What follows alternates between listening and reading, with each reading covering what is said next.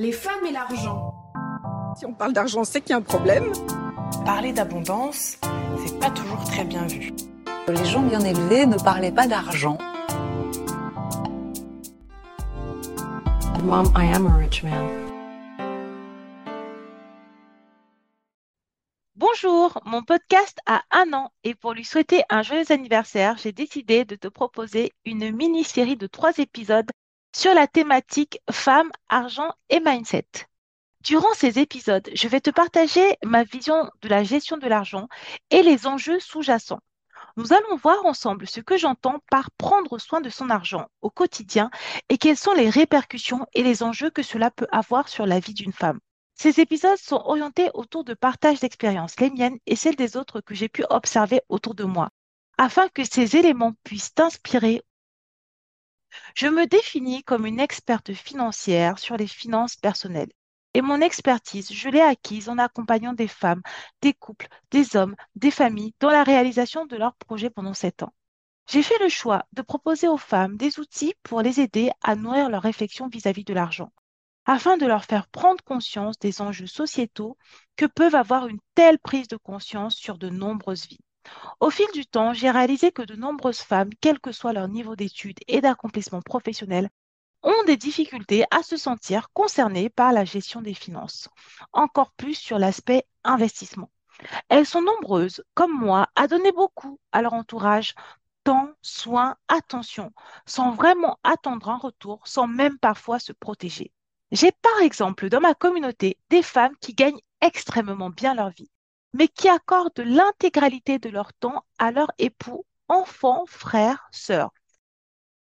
Certaines donnent de l'argent pour aider financièrement des membres de leur famille alors qu'elles-mêmes ne sont ni propriétaires, n'ont pas d'enveloppe fiscale optimisée.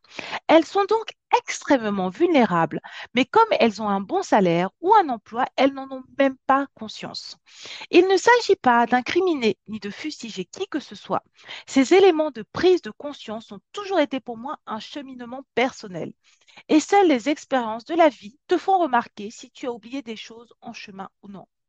Or, un accident de la vie est si vite arrivé. Burnout, séparation du couple, accident du travail. Comme les femmes sont le pilier de nombreux foyers, personne ne sera en mesure de faire pour elles ou de leur rendre tout ce qu'elles ont donné. C'est donc à ce moment-là que mon travail a pris tout son sens. Je ne suis pas à proprement parler une féministe. Je ne me bats pas contre les hommes. Je ne combats personne, à vrai dire. Mais j'ai à cœur de dire aux femmes que les enjeux liés à la maîtrise financière dépassent la simple notion d'argent. Maîtriser son argent et optimiser son capital a des conséquences sur la confiance en soi et l'estime de soi, la capacité à se projeter et à impacter son entourage, notamment les enfants s'il y en a.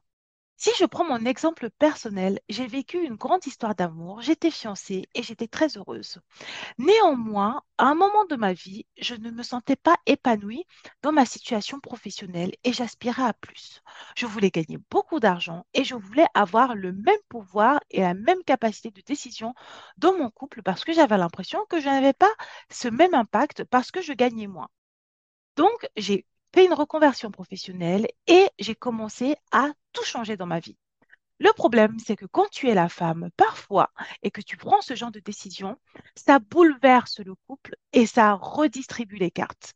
Mon ex-compagnon de l'époque ne l'a pas supporté et il a décidé de me mettre à la porte. Sur le coup, quand il m'a mis à la porte et que mes parents sont venus me chercher, je pensais que c'était fini et que cette rupture était liée à mes ambitions démesuré, voire anormal pour une femme. Et donc, j'ai accepté la rupture.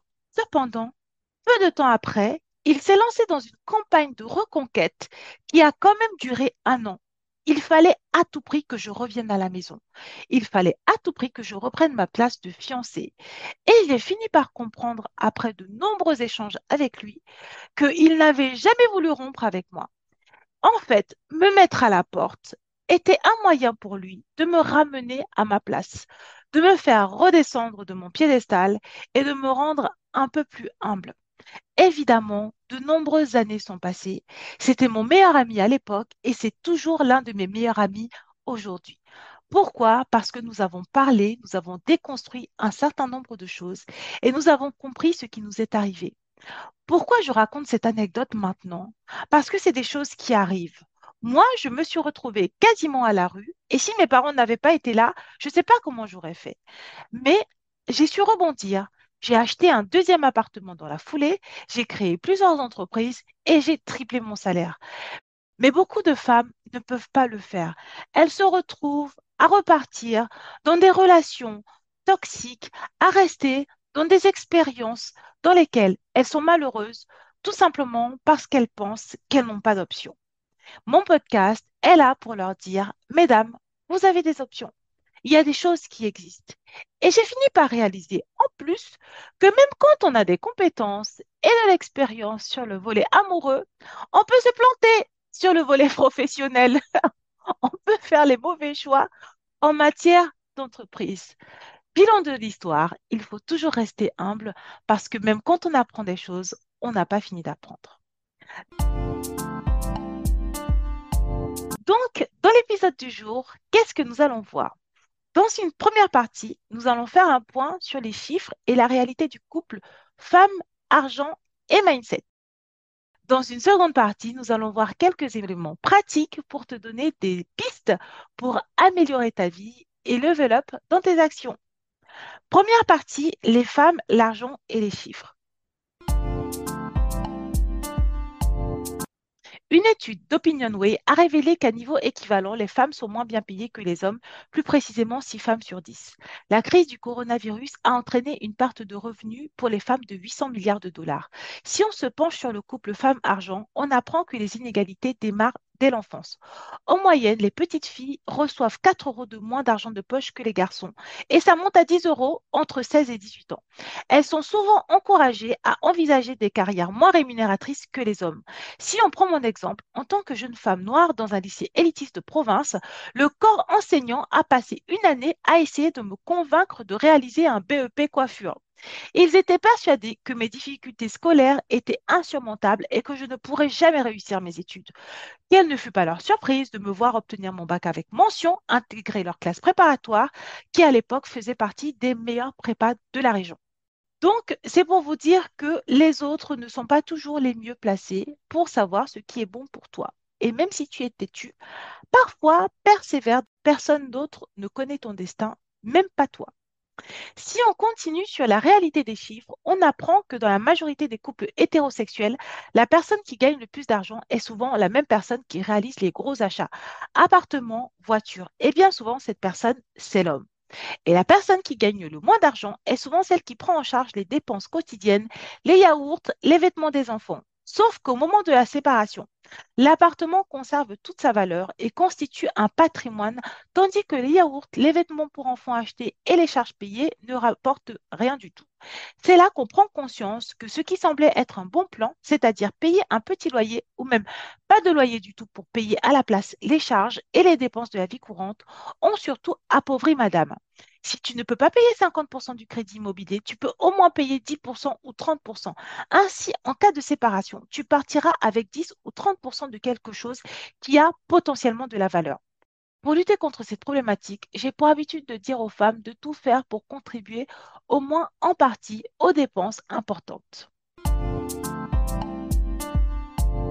De plus, les femmes font bien souvent plus de concessions pour prendre soin de leur famille poste à temps partiel, choix d'un travail moins intéressant, mais plus proche du domicile, ou alors interruption de carrière. J'ai l'habitude de dire que si tu fais des concessions sur ta carrière professionnelle, tu peux au moins négocier la répartition des tâches ménagères au sein du foyer. Mais je sais à quel point cela peut être difficile. Par ailleurs, on va parler de la retraite et de la fin de vie.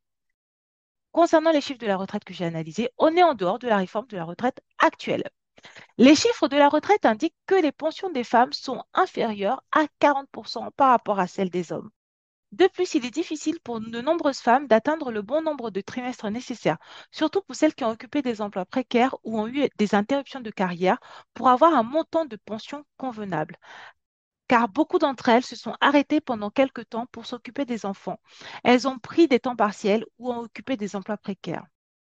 Mais les difficultés ne s'arrêtent pas là. Les femmes vivent plus longtemps que les hommes et en fin de vie, elles sont plus nombreuses à accompagner les hommes vers la fin de vie, donc la mort, tout en finissant elles-mêmes leur propre vie seules ou dans des maisons spécialisées. Avec bien évidemment des revenus issus de la retraite moins importants, ce qui est bien sûr à prendre en compte car les maisons de retraite ont un coût important.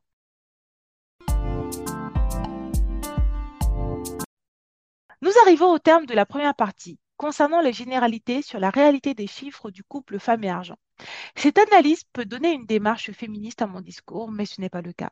Ma démarche ne s'inscrit pas dans une lutte des genres, mais plus dans une volonté de prise de conscience de la part des femmes, afin qu'elles puissent prendre conscience qu'elles sont responsables de leur avenir et que par défaut, la société n'est pas organisée pour défendre leurs intérêts.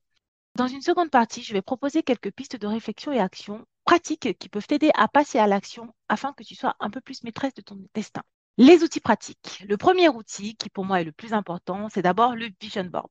J'ai réalisé tout un épisode qui explique l'importance en tant que femme d'avoir un tableau de vision. Grâce à cet outil qui est à actualiser tous les ans ou tous les six mois, tu as la possibilité de poser sur papier tes envies, tes projets et aspirations et de faire un bilan régulier afin de savoir où tu en es. Si tu es toujours au contrôle de ta vie ou si tu n'es pas en train de subir les choses qui t'arrivent ou les choix de quelqu'un d'autre. Le deuxième tips que je souhaite partager avec toi, c'est le fait d'apprendre à se fixer des échéances. J'ai remarqué que les femmes qui, par exemple, décident de changer leur rythme de travail vont se fixer des dates de début, mais plus rarement une date de fin. Or, si tu choisis d'opter pour un allègement de ton temps de travail parce que tu as eu un bébé, il est important de déterminer quand cette décision devra impérativement être réévaluée. En effet, le temps partiel peut être très utile à un moment donné de ta vie, mais il peut devenir économiquement difficile à supporter quelques années plus tard. Dans un même mouvement, si tu décides de tout investir sur ta vie professionnelle en créant une entreprise ou encore en acceptant une grosse mission ou un poste très prenant, ce n'est pas anormal de décider de changer d'avis quelques mois ou années après. Mais je pense que la meilleure des situations, c'est d'essayer d'anticiper ce type de situation plutôt que de finir en épuisement professionnel avec les problèmes d'estime de soi qui vont avec. Je le répète assez souvent. La chose que l'on a de plus précieuse, c'est notre temps. Il est primordial de l'affecter à des activités qui ont du sens à nos yeux.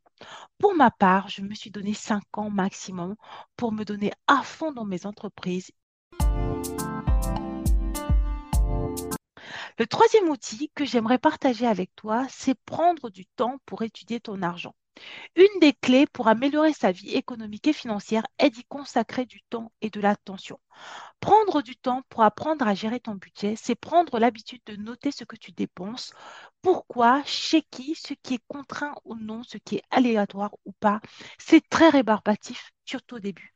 Mais avec l'expérience, j'ai compris que c'est aussi un travail d'introspection et ça permet de découvrir ou accepter des parties de nous-mêmes que l'on regarde très peu. Et si les fichiers Excel te donnent des boutons, de nombreuses applications font ce travail à ta place et te permettent de retrouver l'intégralité de tes activités bancaires au même endroit. Je ne les ai pas toutes testées, mais tu peux retrouver par exemple Banking, Linkso, Lydia, en plus de tes banques traditionnelles qui permettent de regrouper tous les comptes au même endroit et t'aident à suivre tes opérations financières. Pour ma part, j'ai tendance à tout noter. Je note ce que je mange, je note ce que je dépense, je note mes calories, je note mes séances de sport. J'ai même un journal intime dans lequel je note mes états d'âme. Ça prend du temps, c'est rébarbatif, mais c'est vrai que ça permet de mieux se découvrir parce que quand on agit, en fait, souvent, on ne se regarde pas agir et il y a beaucoup de choses que l'on oublie ou que l'on laisse passer. Je ne peux que t'inviter à faire la même chose, mais j'ai totalement conscience que l'on n'a pas tout le temps de faire ce genre de choses. Autre tips, cherche à améliorer ta productivité et fais-toi aider par la technologie et tous les services 2.0 qui existent. Pour négocier ton salaire, tu peux utiliser le site web salairemoyen.com ou Glassdoor. Pour organiser et suivre tes tâches de la journée, tu peux utiliser un outil comme Notion ou Trello. Pour planifier tes rendez-vous, tu peux utiliser un outil comme Calendly. Pour nettoyer ta maison, tu peux utiliser un robot aspirateur nettoyeur autonome. Pour cuisiner, tu peux te faire aider d'un thermomix ou d'un cookéo. Personnellement, je considère que beaucoup de ces outils sont indispensables dans mon quotidien. Si tu es une femme qui a un agenda extra chargé, penser que tu vas pouvoir tout gérer parfaitement toute seule relève de l'utopie. Tu peux te faire aider par un robot ou des humains afin de ne plus mettre ton temps et ton énergie sur des activités qui ne t'apportent pas de la plus-value.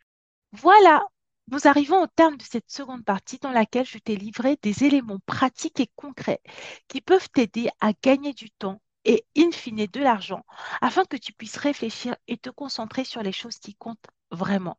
J'espère que cet épisode t'a plu J'espère aussi que tu vas pouvoir utiliser les outils. Je vais les mettre en description. Comme ça, si jamais il y a un outil que tu veux découvrir, utiliser ou tester, tu pourras le retrouver très facilement. J'adorerais que tu me fasses un commentaire pour me dire ce que tu en penses et si tu les as testés et si ça a changé ta vie. Je te fais plein de bisous et à bientôt. Merci d'avoir écouté ce podcast. Si tu l'as apprécié, n'hésite pas à le partager à ton entourage. Si tu souhaites me soutenir, laisse-moi 5 étoiles sur les plateformes de diffusion et viens me parler, cela me fera très plaisir. Pose-moi des questions, laisse-moi des commentaires, ainsi j'aborderai des thématiques qui te concernent directement. Tu peux me retrouver sur mon site web, Instagram, ainsi que toutes les semaines via ma newsletter. Au plaisir de te retrouver pour de nouveaux épisodes. À bientôt. Bisous